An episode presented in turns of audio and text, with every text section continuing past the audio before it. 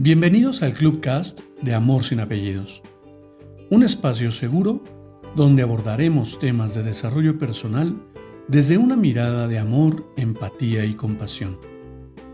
Conoce mi concepto de amor sin apellidos y brinda amor sin expectativas. Disfruta nuestro contenido. Soy tu servidor, José Báez. Gracias.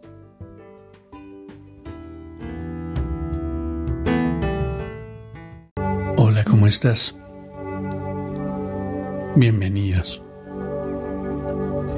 Hoy quiero compartirte un cuento más de Cuentos para Pensar de Jorge Bucay. Y es El valor del anillo. Vamos a disfrutarlo. Un joven concurrió a un sabio en busca de ayuda. Vengo maestro porque me siento tan poca cosa que no tengo fuerzas para hacer nada. Me dicen que no sirvo, que no hago nada bien, que soy torpe y bastante tonto. ¿Cómo puedo mejorar, maestro? ¿Qué puedo hacer para que me valoren más? El maestro, sin mirarlo, le dijo, Cuánto lo siento, muchacho. No puedo ayudarte debo resolver primero mis propios problemas. Quizás después. Si quisieras ayudarme tú a mí, yo podría resolver ese tema con más rapidez y después tal vez te pueda ayudar. Eh, encantado, maestro, titubeó. El joven, pero sintió que otra vez era desvalorizado y sus necesidades postergadas. Bien, asintió el maestro. Se quitó un anillo que llevaba en el dedo pequeño de la mano izquierda y dándoselo al muchacho agregó, Toma el caballo que está allí afuera y cabalga hasta el mercado. Debo vender este anillo para pagar una deuda. Es necesario que obtengas por él la mayor suma posible pero no aceptes menos de una moneda de oro. Vete y regresa con esa moneda lo más rápido que puedas. El joven tomó el anillo y partió. Apenas llegó, empezó a ofrecer el anillo a los mercaderes. Estos lo miraban con algún interés hasta que el joven decía lo que pretendía por el anillo. Cuando el joven mencionaba la moneda de oro, algunos reían, otros le daban la vuelta, y solo un viejito fue tan amable como para tomarse la molestia de explicarle que una moneda de oro era muy valiosa para entregarla a cambio de un anillo. En afán de ayudar, alguien le ofreció una moneda de plata y un cacharro de cobre, pero el joven tenía instrucciones de no aceptar menos de una moneda de oro, así que rechazó la oferta. Después de ofrecer su joya a toda persona que se cruzaba en el mercado, más de cien personas, y abatido por su fracaso, montó su caballo y regresó. ¿Cuánto hubiese deseado el joven tener el mismo esa moneda de oro? Podría habérsela entregado al maestro para liberarlo de su preocupación y recibir entonces su consejo y su ayuda. Maestro, dijo, lo siento, no es posible conseguir lo que me pediste. Quizás pudiera conseguir dos o tres monedas de plata, pero no creo que yo pueda engañar a nadie respecto del verdadero valor del anillo.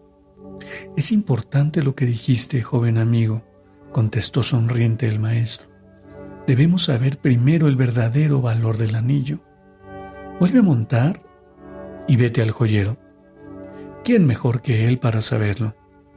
Dile que quisieras vender el anillo y pregúntale cuánto da por él. Pero no importa lo que ofrezca, no se lo vendas. Vuelve aquí con mi anillo. El joven volvió a cabalgar. El joyero examinó el anillo a la luz del candil, lo miró con su lupa, lo pesó y luego le dijo, Dile al maestro que si lo quiere vender ya, no puedo darle más que 58 monedas de oro por su anillo. ¿58 monedas? exclamó el joven. Sí, replicó el joyero. Yo sé que con el tiempo podríamos obtener por él cerca de 70 monedas, pero no sé si la venta es urgente. El joven corrió emocionado a casa del maestro a contarle lo sucedido. Siéntate, dijo el maestro después de escucharlo. Tú eres como este anillo, una joya única y valiosa, y como tal, solo puede evaluarte verdaderamente un experto.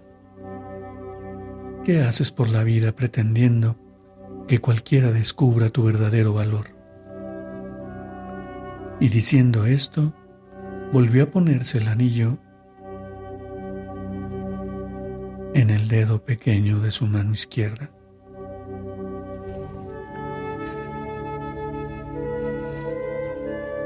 Es interesante cómo la información llega en el momento preciso, ni más tarde ni más temprano, siempre en el momento perfecto.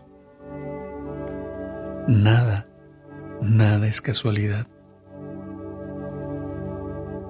Y mira que si bien es cierto puedo compartirte que hoy creo haber aprendido a valorarme, por momentos me sigo cuestionando mi valor. Y es importante mencionarlo porque Las creencias son como ese tesoro que guardamos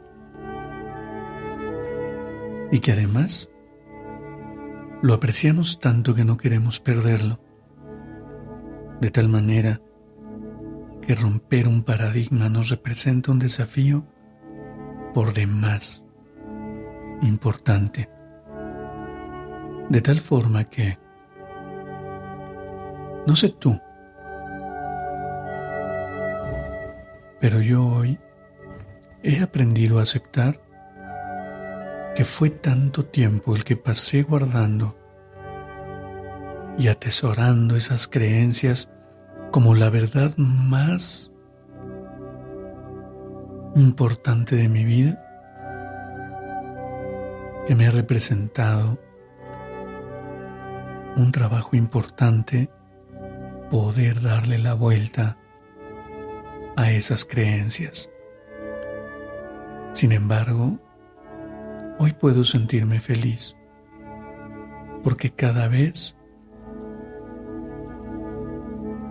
me acerco más a reconocer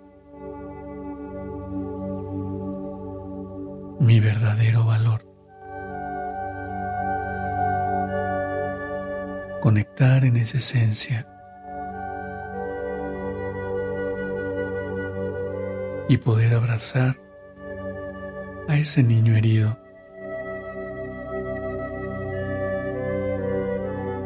que yo sé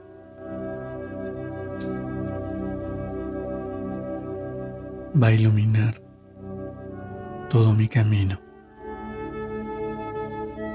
desde esa confianza,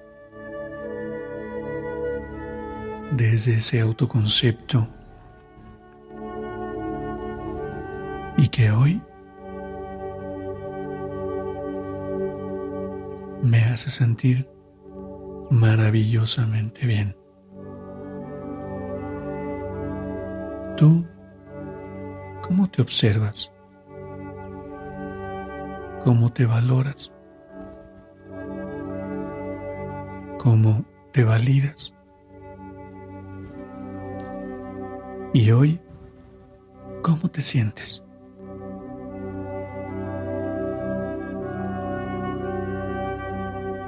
Te abrazo con amor en la distancia y me despido como siempre lo hago, Brinda amor sin expectativas. Crea magia en tu entorno y hagamos de este mundo un mejor lugar para vivir. Hasta pronto.